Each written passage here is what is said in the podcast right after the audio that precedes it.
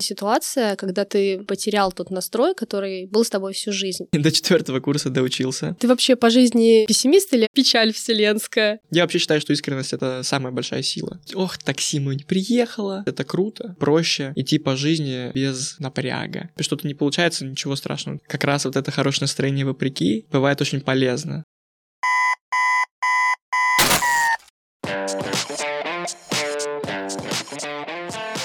Питерская вышка. О балансе. И не только. Друзья, всем привет! На связи Вышка. Меня зовут Маша, и я веду дружеские разговоры со студентами. Сегодня мы поговорим о важности хорошего настроения в жизни. Наш гость сегодня – Иван Ушаков, студент четвертого курса образовательной программы «Социология» и руководитель студенческой организации «Шизогнедюв». Вань, привет! Как у тебя настроение? Привет, привет! Все слышно? Отличное настроение. Все замечательно. А расскажи, пожалуйста, немного о себе, про твой путь в Вышке. Тернистый, длинный, до четвертого курса доучился. Не скажу, что кое-как, но, в общем, дошел. На первом курсе было много потрясений, веселья тогда еще, студенческие организации какие-то были на своем пике предковидном.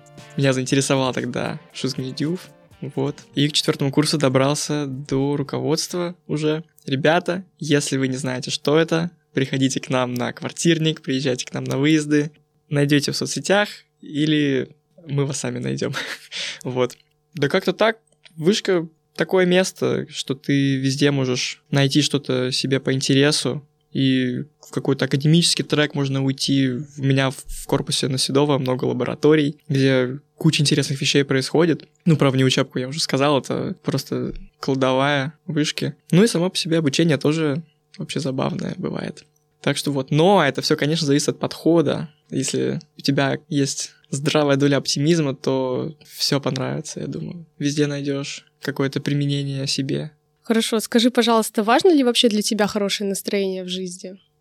Я думаю, конечно, важно, конечно, важно. Но хорошее настроение, оно, оно бывает разное. Я так подумал, что как будто если хорошее настроение благодаря чему-то, ну там ты выиграл лотерею, не знаю, на улице хорошая погода, а если вот у тебя хорошее настроение вопреки чему-то, то появляется какой-то диссонанс, и у людей появляется вопрос, а что у него хорошее настроение, почему? Вот, и как раз вот это хорошее настроение вопреки, оно бывает очень полезно.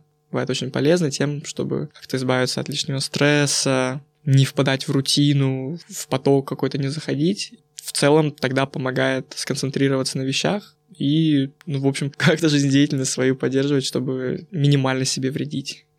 Это интересно. А ты вообще по жизни пессимист или оптимист? Я стопроцентный оптимист. Я думаю, вот, кстати, я не знаю, это как-то воспитанием закладывается, это какая-то социальная вещь или биологическая. Наверное, все-таки социальная. Мои родители, родственники все были довольно оптимистично настроены ко всему, и я думаю, мне это передалось, я впитал это как-то от их слов, настроения.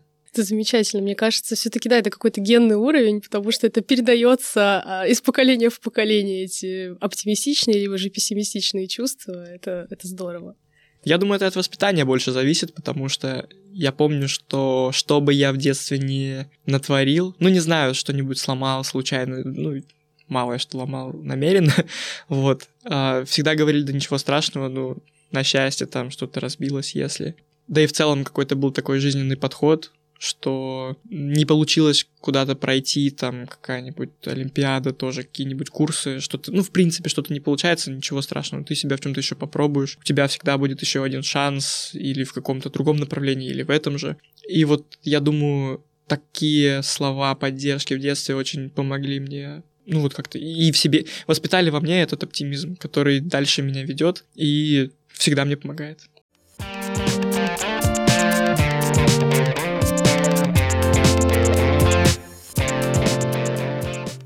Вот бытует мнение, что люди, которые мыслят пессимистично, чаще встречаются с какими-то жизненными трудностями и хуже с ними, в принципе, справляются. Как ты думаешь? слышал этому какие-то эзотерические объяснения про какие-то вибрации, про, про то, что притягиваешь к себе какие-то негативные моменты, если плохое настроение, но я думаю, что, ну, не будем вдаваться в эзотерику, это очень непроверяемая вещь. Есть точно хорошее объяснение тому, почему хорошее настроение помогает. Например, мы знаем, что эмоции заразны. Ну, вот это доказанная вещь. В общем, contagiousness of emotions. И с хорошим настроением тоже так будет работать. А Если люди видят, что у тебя хорошее настроение, что ты какой-то транслируешь э, хороший посыл, вероятно, он будет э, распространяться на них, и с точки зрения какого-то межличностного взаимодействия он это действительно помогает, какой-то магнетизм создается. Ну, не сказать, что это харизма, наверное, но как минимум расположение духа передается на группу от одного человека, и так далее идет просто дальше. В этом смысле да, если у тебя хорошее настроение, если ты как-то его а, себе настроил, или если ты его как-то из себя сам выдавил, или если у тебя оно так получилось, что есть, то да, это будет тебе помогать с людьми как минимум точно. Ну, кстати, тут я знаю, можно говорить одну вещь. Я слышал про эксперименты, которые, возможно, слушатели вашего подкаста читали книжку «Думать медленно, решать быстро» или «Думай медленно, решай быстрее» Даниэля Канемана, Амоса Тверски. В общем, там описываются всякие когнитивные приколы, когнитивные искажения, скорее. Вот, и там описывается эксперимент про то, что люди с хорошим настроением более склонны делать выбор в пользу ну, каких-то простых и интуитивных решений, которые не всегда верны. Там, по-моему, было что-то вроде как вы можете взять 100 долларов сейчас или 1000 долларов через 3 месяца. Вот, и люди с хорошим настроением, они выбирали первый вариант, более простой, хотя даже если у них были какие-то тяжелые условия экономические, Поэтому хорошее настроение, оно тебя расслабляет, оно помогает убрать стресс, и это, с одной стороны, очень конструктивная вещь, но с другой стороны, в решении какой-то сложной задачи, когда тебе нужно принять сложное решение, может помешать сконцентрироваться хорошее настроение. Но все-таки в остальном это больше конструктивная вещь, и поэтому я, я не знаю, как насчет плохого настроения, притягивает ли оно как-то что-то. Проще говорить, когда уже что-то плохое произошло, ну, конечно, оно бы произошло, у меня же и так было плохое настроение, оно же еще и так шло какую-то худшую сторону. Вот это такое когнитивное искажение тоже описывается в книжке, когда ты переоцениваешь вероятность каких-то событий, основываясь на а, нынешних уже знаниях. И хорошее настроение помогает, я думаю. А плохое настроение не знаю. Мне кажется, нет.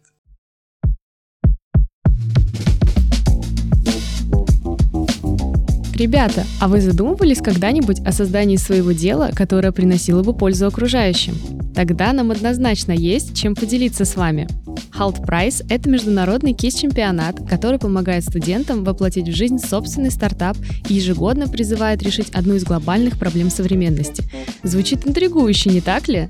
Но помимо этого, победитель чемпионата получает трехнедельный тренинг от лучших бизнесменов мира и миллион долларов на реализацию своей идеи. Также, помимо этого, Halt Price – это реальный шанс поехать в одну из мировых столиц, окунуться в мировое сообщество и завести новые знакомства, получить преимущество, добавив в свое резюме строчку об участии или победе в кейс-чемпионате и многое другое. Ежегодно в НИУ СПБ проводится этап On Campus. Команда-победитель, решение кейса которой выбирает жюри, едет на следующий этап защищать свой проект среди других команд мирового сообщества. На протяжении всего этапа On Campus организовываются лекции и тренинги, которые помогают студентам не только в решении кейса, но и в развитии собственной карьеры. Между прочим, в этом году ребята-победители этапа On Campus уже готовы отправиться в Дубае. Так что обязательно подписывайтесь и следите за обновлениями и актуальной информацией о новом сезоне в группе ВК ссылку на которую мы оставим в описании.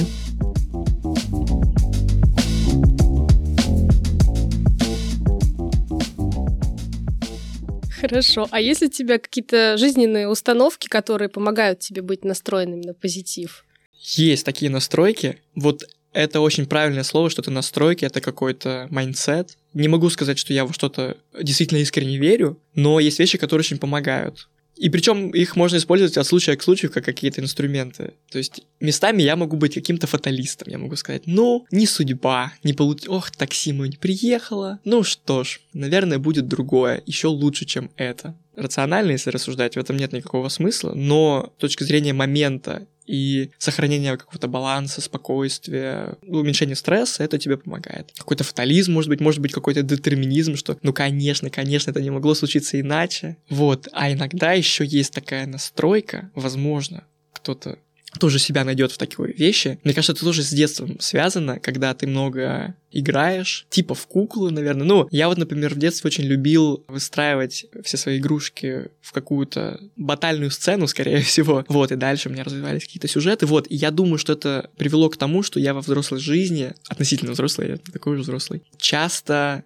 геймифицирую то, что происходит. Это тоже какой-то какой способ, какой-то эскапизм однозначно, но отношение к жизни геймифицированное, сейчас я поясню, что я имею в виду, оно помогает. Вот, например, я думаю, в чем вообще смысл жизни, вот зачем, что я делаю, куда я иду, вот эти цели, которые я себе ставлю, они... И за, и за ними стоит такая простая мысль, что, например, мне нравится машинное обучение, не знаю, там что-нибудь маркетинг цифровой. И я вот понимаю, что я хочу добиться не вот прямо превосходство в этом, ну, допустим, попасть в среду людей, которые в этом хорошо разбираются, стать частью э, комьюнити, который вот лучше всех в этом разбирается. И вот эта цель, она как будто бы на удаленном расстоянии от меня находится, и я рассматриваю ее как, ну, какую-то игровую задачу. Если у меня с ней не получится, ничего. У меня есть параллельная линия, у меня есть какие-то сайт-квесты, какие-то дополнительные задания. В большом открытом мире можно найти столько применений. Вот. И мне кажется, такой ну, это эскапизм, безусловно, да, но он помогает проще относиться к жизни, и в какие-то тяжелые моменты ты, ну, легче с этим справляешься. А была ли вот в твоей жизни ситуация, когда ты, возможно, полностью сбился с пути и потерял тот настрой, который был с тобой всю жизнь? И как ты вообще справился с этим? Я думаю, что ковид был тяжелый. Я думаю, что а, в момент, когда все уезжали это было в марте, в конце марта, в апреле 2019 года. Это еще был первый курс. Я тогда подумал, мы же не знаем, когда это все закончится. Возможно, все мое университетское образование, которого я так ждал, я думал, о, внеучебная деятельность, крутые однокурсники, вообще отличные все ребята, друзья, все будут сидеть по домам, может быть, несколько лет, ну, кстати, примерно получилось так. И вот это социальное взаимодействие как-то сойдет на нет. Безусловно, я, я понимал, что найдутся какие-то альтернативы этому, но это был тяжелый момент. Я думаю, что в такой тяжелый момент, ну, в принципе, в любой, очень важно, наверное, войти в какое-то состояние потока, на секунду поставить свою жизнь на какую-то рутину, чтобы ты знал, что ты будешь делать. В момент какого-то эмоционального упадка ты думаешь, все, какое хорошее настроение, мне ничего не нравится. Не то, что мне, я не знаю, зависит от ситуации, конечно. И вот это как шаги, как справиться с с тревожностью, вот. Когда бывает тревожность, наверное, меня тут поймут, ты вообще не знаешь, куда себя деть. У тебя как-то схватывает э, как-то твое тело, какие-то нервы начинаются. Я долго пытался понять, перерыл YouTube, какие-то справочники, ну, не очень научный подход, согласен, но как мог, пытался разобраться, как справиться с этой проблемой. Вот, и, наверное, самое лучшее объяснение, которое я нашел, как справиться с тревожностью, это разбить а, свои действия, которые ты планируешь, на самые-самые маленькие шажки, чтобы ты понимал, вот так, сейчас я сделаю вот это, потом я там встану из-за компьютера, потом я схожу сюда, и когда у тебя когнитивный процесс занят вот этим осмыслением действий, которые ты планируешь или которые ты сделал, меньше остается пространства, я думаю, для тревожности, и она как-то потихоньку получается с ней справиться. И вот такие моменты какие-то тяжелые, когда хорошего настроения может не доставать, но ему нужно, я думаю, подзарядиться. У всех какие-то свои источники, какое-то вдохновение у всех от разных вещей. Я думаю, у меня хорошее настроение связано с людьми, очень важно, какой-то я социо человек. Вот, и с хорошей погодой, солнечной погодой. Тогда всегда хорошее настроение. А бывает как-то совсем наоборот. И тогда нужно войти в состояние потока, в состояние рутины, и оно характеризуется как раз вот этими маленькими шажками, когда ты понимаешь, да, сейчас вот это сделаю, потом вот это сделаю, а потом, наверное, ко мне вернется мое хорошее настроение, и я смогу дальше уже какие-то более глобальные мысли делать и буду себя чувствовать лучше.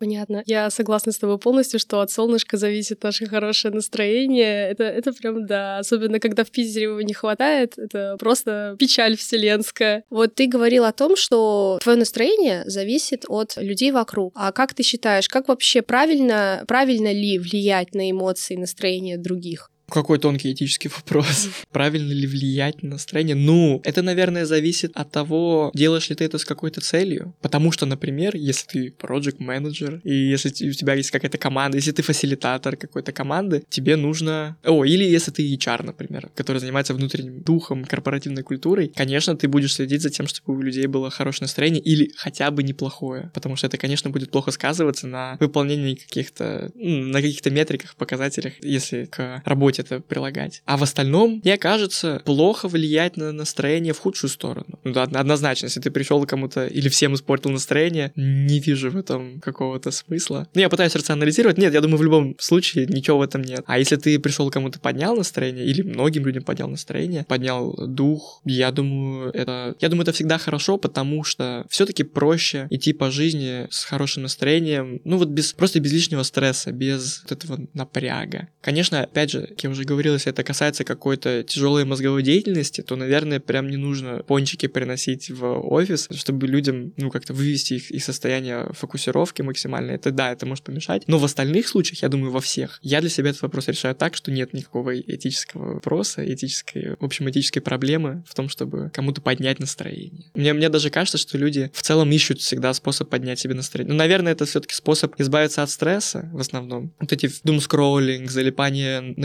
ютубе, тикток, рилсы, все вот это. Я думаю, это не просто, чтобы убить время, а чтобы, ну, наверное, расслабиться. И это тоже связано с хорошим настроением. И коль скоро все люди ищут себе хорошего настроения, почему бы на это не повлиять?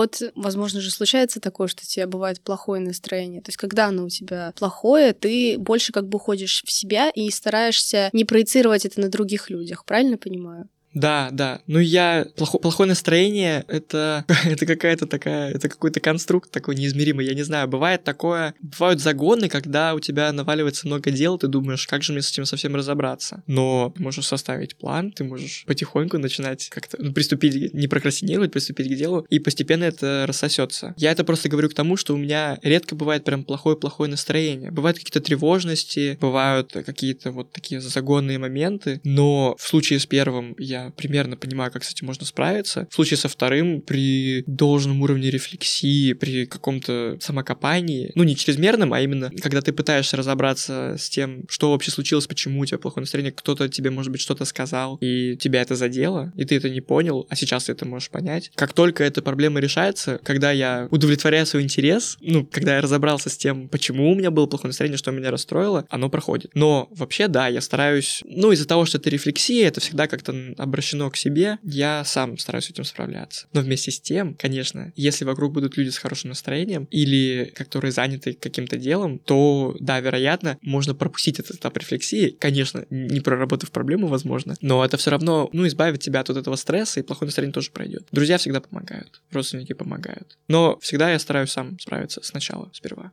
Хорошо. Теперь мы немножечко поразмышляем. Вот. Буквально лет 10 назад был популярен такой сериал, он назывался «Дневники вампира», и там как раз главным героям, вообще всем персонажам свойственно отключать свои эмоции и любого рода настроения. И они объясняли это тем, что так жить намного проще. Как вот ты думаешь, если бы в реальной жизни была бы такая возможность отключения эмоций, настроения, стоило бы прибегать к этому? Я думаю, что, во-первых, оговорюсь, я не смотрел сериал, я посмотрел одну серию, и как-то драматический накал, сюжетные повороты меня, ну, не зацепили. Да, но я знаком с концепцией, слышал. Я думаю, что это зависит от цели. Наверное, если у тебя есть какая-то задача, которая вообще не требует эмоционального приложения, наверное, было бы неплохо. Но, ну, конечно, такой, это такой интересный вопрос. Я просто боюсь, если бы это была повсеместно распространенная технология, это было бы очень опасно, потому что все-таки, все-таки рациональность это круто, но есть такое такое ощущение, что рациональность тебя приводит к тому, что ты решаешь какие-то задачи. Ты решаешь задачи, ты удовлетворяешь какие-то свои потребности, но когда ты их удовлетворил, ты радуешься. Или ты их не удовлетворил, тебе грустно. И вот этот стимул, и в принципе то, что, то, что дает мотивацию, и то, к чему приводят твои любые рациональные действия, они связаны так или иначе с эмоциями. И поэтому, наверное, было бы не очень здорово отключать эмоции или иметь возможность всем отключить эмоции, потому что кто-нибудь бы этим злоупотреблял. Мне кажется, что против каждому рациональному действию есть какой-то иррациональный эмоциональное противодействие, и оно по своей значимости, ну, не должно уступать. Всегда есть, ну, какая-то интуиция. Ну, конечно, это... Я все-таки люблю рациональность, но и вот насколько я ее люблю, настолько я должен уважать иррациональность, которая мне меньше близка. Но вместе с тем это очень важно, эмоции. А что ты думаешь? Я думаю, мне кажется, что все-таки нужно уметь чувствовать, и проявление любых эмоций и любого настроения — это хорошо, потому что на твоем же, наверное, настроении ты учишься преодолевать преодолевать то, что с тобой случилось. Может быть, это было что-то плохое, либо наоборот что-то хорошее, это все равно привносит каждый раз в твою жизнь опыт. И если ты сфокусируешься на этом и сделаешь правильные выводы, то я думаю, это будет очень хорошо. Да, это как прожить травму, да, вот про Да. эту историю. Я понял. Вообще эмоции это же и есть способ выбросить адреналин, выбросить стресс какой-то из организма. Просто ты это делаешь либо как-то, ну,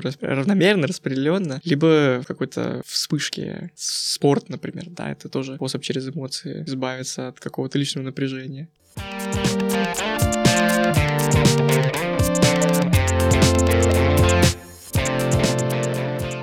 Вот сейчас, в принципе, можно несколько лет назад, и да и сейчас, в принципе, было популярно транслировать в соцсетях такую счастливую картинку, что мы все счастливы, жизнь прекрасна. Но вот, например, сейчас наблюдается тенденция, что фокус немножечко смещается, и люди хотят транслировать какую-то настоящую картинку с настоящими эмоциями, что да, им может быть там плохо, у них может быть плохое настроение. И, ну, мне, например, кажется, что это такой правильный путь показывать настоящую жизнь. Как ты думаешь? Честно, мне сложно судить, потому что я как-то ретроспективно не могу уловить вот этот тренд на красивую картинку. Я помню несколько, нет, много лет назад был такой челлендж, я не помню, как он назывался, там суть была в том, что какой-то рэпер пытался показать, что он очень богатый и крутой, и он сфотографировался якобы с личным самолетом, а потом, а там на этой же картинке видно, что это, ну, вообще не его самолет. И как-то потом пытались над этим глумиться, это, в общем, был такой челлендж. Вообще, если действительно считать, что такой тренд был, я его не очень помню. Мне кажется, что ковид очень поменял все. Мне кажется, он переменил тем, что изоляция, она позволила людям, ну, люди просто находились с самими собой долго, очень долго. И это как-то выбивает тебя из колеи, но потом ты приучиваешься больше с собой общаться. Ну, не вслух, ну, можно и вслух, наверное. Ну, в общем, суть в том, что ты больше к себе прислушиваешься. Я точно знаю, что на меня ковид так повлиял. Я, в общем, какая-то вот эта моя рефлексия, интроспекция, ее стало в разы больше. Я стал больше думать, возможно, это отвлекло меня от каких-то действий, которые я мог бы, ну, в общем, мог бы какой-нибудь курс пройти, как-то саморазвиться еще лучше, но я считаю, что я себя просто больше понял в это время. И я думаю, что со всеми так же было. Это, ну, не могло же просто это пройти как-то совсем мимо, то, что ты с собой столько времени провел. Ну, или, или с собой, или там с кем-то, с небольшим количеством людей, все равно ты на себя больше обращаешь внимание. И это могло способствовать тому, что люди стали больше ценить какие-то свои переживания, свои негативные моменты, как-то что-то проживать, действительно больше думать о том, что они хотят быть искренними с самими собой, и тогда, наверное, если все так захотят, логично, что это может вылиться ну, в какой-то поворот этого тренда в обратную сторону, что действительно искренность — это круто. Я вообще считаю, что искренность — это самая большая сила. Это тоже касается искренность, так же, как эмоции, также заразно. Когда ты открываешь себя, люди тебя больше усл-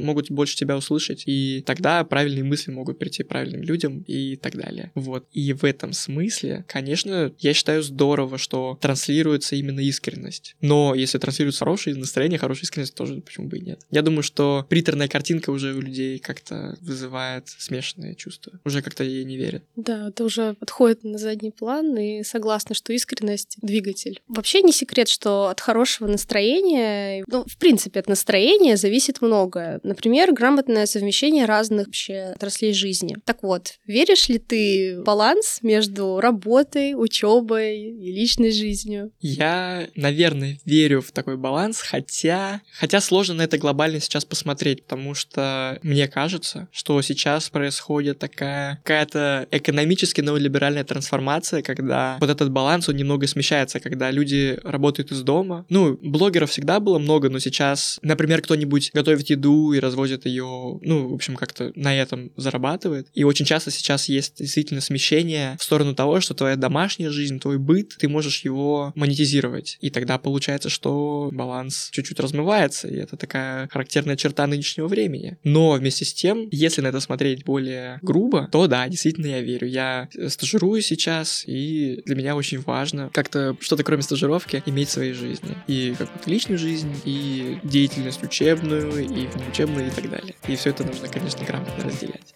Вань, это был последний вопрос. Огромное спасибо тебе, что пришел к нам сегодня. Надеюсь, наши слушатели теперь всегда будут мыслить позитивно. И я желаю всем хорошего настроения при любых обстоятельствах. И до встречи в следующем выпуске. Всем пока. Пока-пока.